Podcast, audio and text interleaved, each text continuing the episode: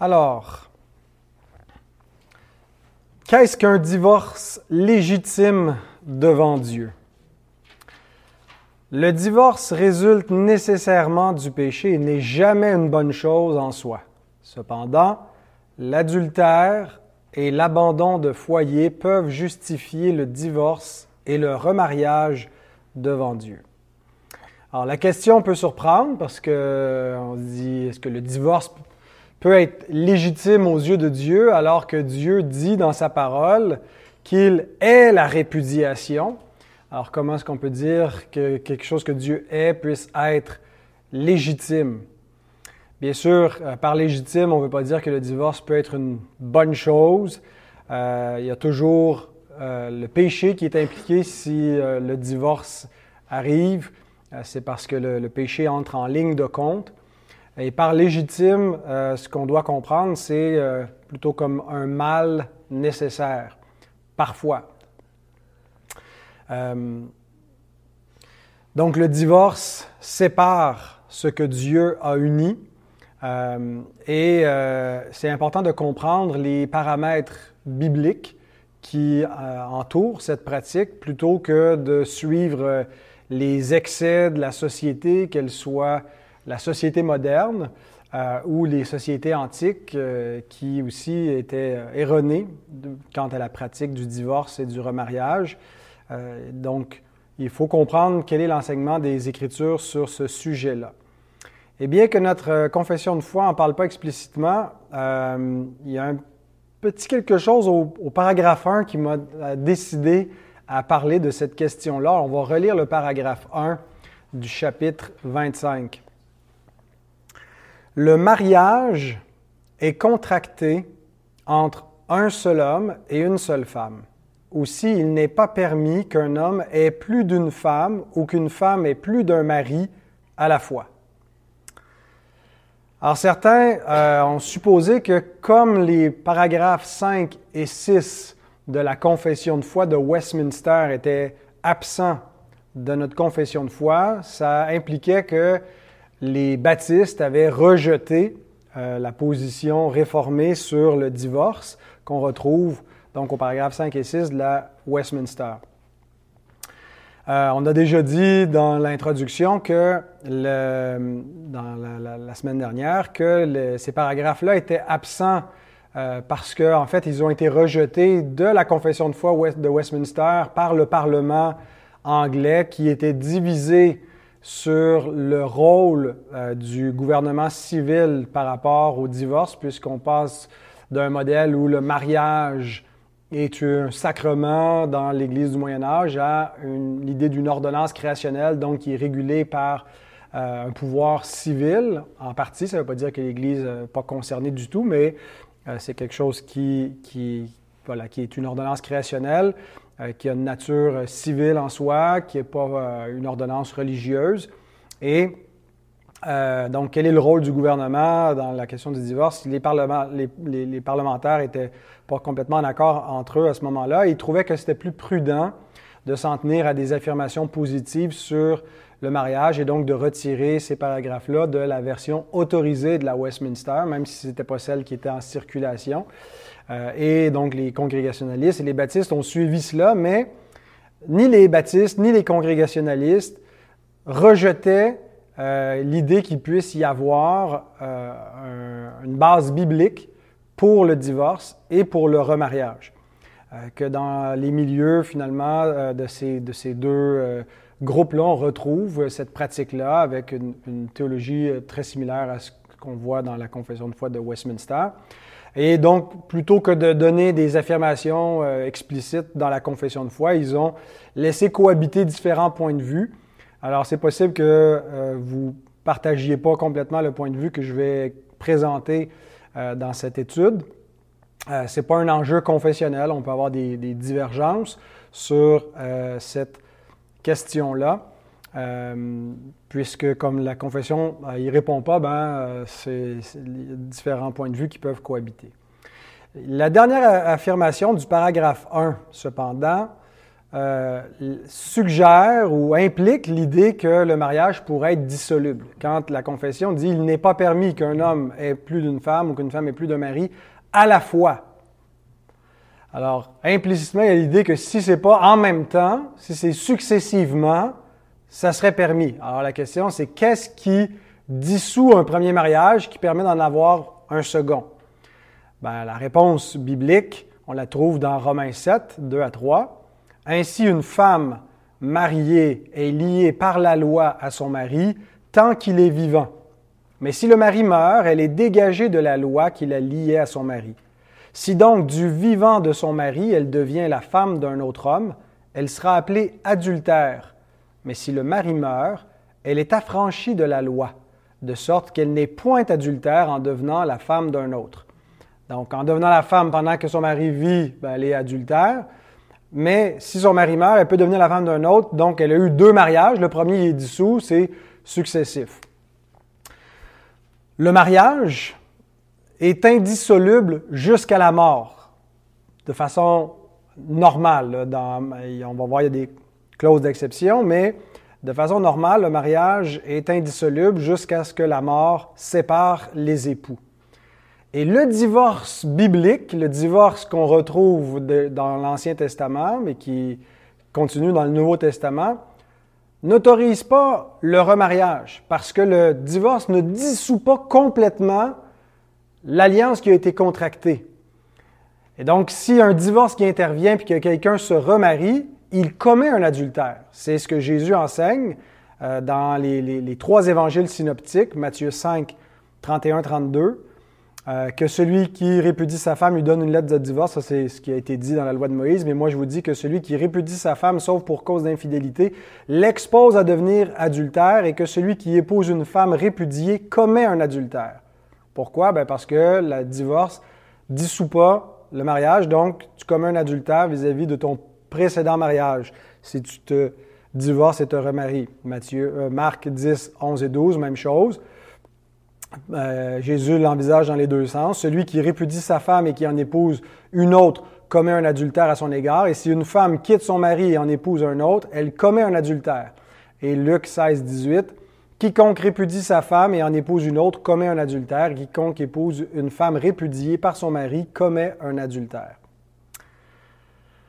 Alors, la conclusion, c'est que le divorce, à lui seul, ne dissout pas l'alliance du mariage et ne permet pas le remariage. Le divorce, ce n'est pas une permission de se remarier. Alors, c'est quoi le divorce? Qu'est-ce que ça fait un divorce? Pourquoi est-ce que le divorce a été permis? Alors, certains pensent que le divorce était une permission temporaire accordée par Moïse et retirée par Jésus, que c'était permis dans le temps de Moïse, mais c'est plus permis, et que c'est comme ça qu'on explique euh, pourquoi pendant un temps il pouvait, mais là maintenant Jésus dit vous pouvez plus. Je ne crois pas que Jésus abolit le divorce. Je pense que dans les évangiles, Jésus explique ce que permettait le divorce ou ce qu'il ne permettait pas aussi. Il l'explique euh, dans Matthieu 19, verset 8. Il dit, que c'est à cause de la dureté de votre cœur que Moïse vous a permis de répudier vos femmes. Au commencement, il n'en était pas ainsi. Il dit la même chose dans Marc 10, 5. C'est à cause de la dureté de votre cœur que Moïse vous a donné ce précepte. Alors, quand il dit, mais pourquoi Moïse nous a permis de divorcer? Bien, cette permission-là, vous en abusez parce qu'elle ne vous permet pas de faire n'importe quoi. Le divorce n'est pas une permission de se remarier, c'est une permission de se séparer, de renoncer aux obligations du mariage. Euh, et la raison que Jésus dit pourquoi ça a été autorisé, c'est en raison de la dureté du cœur depuis l'entrée du péché dans le monde. Mais Jésus dit la norme créationnelle est toujours en vigueur. Ce que Dieu a placé au commencement n'a pas été aboli par la permission du divorce. L'alliance qui est contracté quand Dieu unit un homme et une femme, il demeure uni, le divorce ne vient pas dissoudre, il les sépare, mais l'alliance demeure euh, présente. Le mariage, depuis la chute, a des difficultés.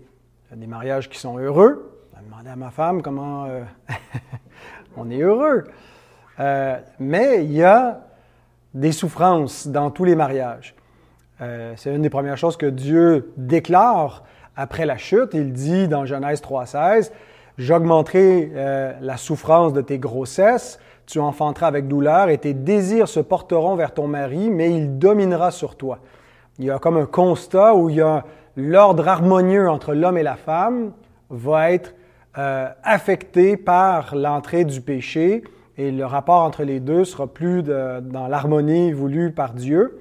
Et Paul dit aussi, euh, en encourageant les gens à rester célibataires, en particulier euh, ceux qui, deviennent veufs ou veuves, euh, bon, il dit, si tu t'es marié, 1 Corinthiens 7, 18, tu n'as point péché. Et si la Vierge s'est mariée, elle n'a point péché, mais ces personnes auront des tribulations dans la chair, et je voudrais vous les épargner. Donc le mariage est souffrant, le mariage est difficile à cause du péché et à cause de la dureté de cœur. Et donc la dureté de cœur, c'est le péché qui est euh, entré dans, le monde et qui vient rendre le mariage l'amour dans le mariage, l'harmonie familiale difficile. Et à cause de cela, certains vont vouloir répudier leur engagement de mariage, vont vouloir, euh, vont changer d'idée après s'être mariés. Mais ils ne sont pas autorisés à le faire précipitamment. Tu ne peux pas juste, du jour au lendemain, euh, mettre un fin, euh, mettre un terme au mariage. Dieu va donner une permission, mais il y a une procédure. Euh, et entre autres, pour un mari qui voudrait renvoyer sa femme, il dit, ben, il faut qu'il lui donne une lettre de divorce. Il y a un élément public. Il y a une reconnaissance publique. Euh, et donc, tout ça devait servir, cette procédure-là, un peu à freiner euh, les, les, hommes ou les femmes qui voudraient se divorcer et, freiner leur dureté de cœur, peut-être les amener à, revoir et à chercher la réconciliation plutôt que de la répudiation. Parce que euh, s'ils abandonnent leurs obligations mutuelles, ben, il y aura des conséquences. Et entre autres, Jésus dit qu'une euh, femme qui a été répudiée, elle est exposée à l'adultère, elle a plus de chances de, euh, de, tomber dans l'adultère dans cette condition-là. Et ce qu'ils doivent savoir, ces, ces, époux, avant de se divorcer, c'est qu'ils ne seront pas autorisés à se remarier, parce que l'alliance ne sera pas complètement dissoute. Donc, le divorce, c'est l'abandon de la vie commune, c'est la permission pour des époux de ne pas être tenus euh, d'observer leurs obligations communes. Euh, c'est fait délibérément avec un acte de, divorce euh, qui, fait que c'est tout en, état de cause, que c'est en, toute conscience mais cette permission, cet abandon de la vie commune, les oblige à demeurer dans un état de célibat. Et si cet état ne leur convient pas, ben, ils doivent se réconcilier. Et je pense que c'est ce que Paul envisage dans 1 Corinthiens 7, 10 et 11. À ceux qui sont mariés, j'ordonne non pas moi, mais le Seigneur, que la femme ne se sépare point de son mari. Si elle est séparée, entendre par là, si elle s'est divorcée, qu'elle demeure sans se marier ou qu'elle se réconcilie avec son mari et que le mari ne répudie point sa femme. Donc, le divorce biblique, à cause de la dureté de cœur, ça ne marche plus, euh, on n'arrive plus à s'entendre, euh, on se déteste, ben d'accord, séparez-vous. Vous allez faire avec une procédure formelle euh, qui va reconnaître que maintenant vous êtes séparés, mais vous n'avez pas le droit de vous remarier. Maintenant, il y a des clauses d'exception à euh, euh, ce divorce qui interdit le remariage. Et Jésus affirme à deux reprises dans l'Évangile de Matthieu la clause d'exception. Dans Matthieu 5, 32, il a dit euh, que celui qui répudie sa femme, sauf pour cause d'adultère, et qui en épouse une autre comme un adultère. Puis dans Matthieu 19, 9, mais je vous dis que celui qui répudie sa femme, sauf pour infidélité, et qui en épouse une autre, commet un adultère. La clause d'exception, c'est que l'adultère permet le divorce et le remariage de l'époux fidèle. Paul ajoute à cette première clause une deuxième clause d'exception dans 1 Corinthiens 7.15. Il dit, si le non-croyant se sépare, qu'il se sépare, le frère ou la sœur ne sont pas liés dans ces cas-là. Dieu nous a appelés à vivre en paix. Donc, l'abandon par l'infidèle, euh, et comprendre ici infidèle le non-croyant, mais euh, le, sens peut être un peu plus large parce que ça peut être quelqu'un qui a professé la foi, mais qui agit comme un infidèle et qui pourrait être discipliné par l'Église et être reconnu comme un païen, un publicain, un non-croyant.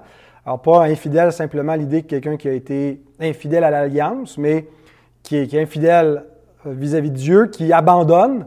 Euh, et donc, l'abandon délie entièrement le fidèle.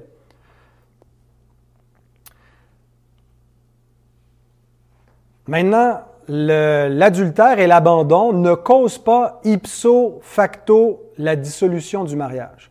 C'est pas dès qu'il y a eu un adultère, l'alliance du mariage est compromise et, n'est plus. Ou dès qu'il y a un abandon, il n'y a plus une dissolution. Ça offre la possibilité de poursuivre un divorce, mais la permission, c'est pas l'actualisation. Euh, c'est deux choses distinctes. Euh, on est encore marié après un adultère euh, ou au début de, il faut finalement il faut faire la procédure, mais qui va permettre dans le cas où euh, il n'y a pas de repentance de celui qui a été infidèle euh, et que ou que voilà il, veut quitter pour une autre personne, ben dans ce cas-là euh, le, celui qui est fidèle pourra après s'être divorcé selon la procédure se remarier légitimement. Mais il faut savoir que le mariage peut être préservé après l'adultère ou un abandon momentané. Euh, il ne faut pas dire dès que quelqu'un a commis l'adultère, automatiquement euh, l'alliance est annulée. Euh, la première option, c'est le pardon et la réconciliation quand c'est possible. C'est pour ça qu'on essaie d'accompagner des couples même qui ont passé par l'adultère. puis il y a des degrés d'adultère. Et donc, euh, Jésus dit qu'il faut pardonner aux hommes toutes les offenses, comme notre Père céleste nous a pardonné dans Matthieu 6. Euh, on a l'exemple de la femme adultère. Euh, bon, est-ce que le texte est canonique ou pas, mais il reste que c'est un, exemple qui dit quand Jésus lui demande si euh, ses, adversaires ne l'ont pas condamné, elle dit Non, Seigneur. Et Jésus lui dit Je ne te condamne pas non plus, va et ne pêche plus. Donc, euh, l'adultère est pardonnable et on peut restaurer euh, des, des, des, des, époux, des épouses infidèles. et donc, on a vu aussi Paul qui dit que quand des, époux se sont séparés, Peut-être qu'ils ne sont pas allés jusqu'au divorce formel, mais si c'était le cas, il aurait possible de revenir ensemble euh, et de, se réconcilier. Donc, euh, ceci étant dit, il ne faut pas interdire aux chrétiens ce que Christ leur a permis. Euh, je pense qu'il y a des églises qui, par excès de, piété, veulent être plus, plus pieux que Christ lui-même en interdisant aux, chrétiens de se remarier dans tous les cas alors que Jésus leur a donné cette possibilité-là. Euh, et euh, je pense que c'est euh, a un frère ou une sœur qui a cette liberté, ben, on ne peut pas enlever ce que Christ a donné.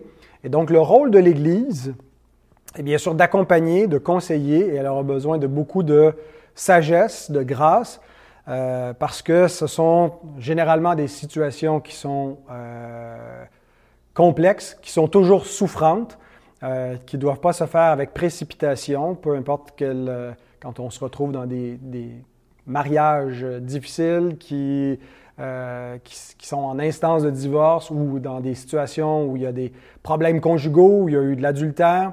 donc, on a besoin vraiment de, la grâce.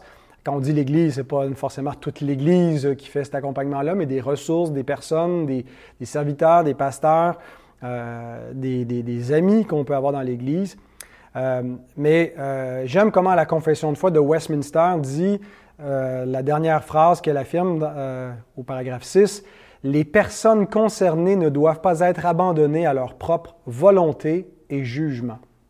Donc ce n'est pas à tout un chacun de déterminer la légitimité de sa situation et des actes qu'il entend euh, entreprendre.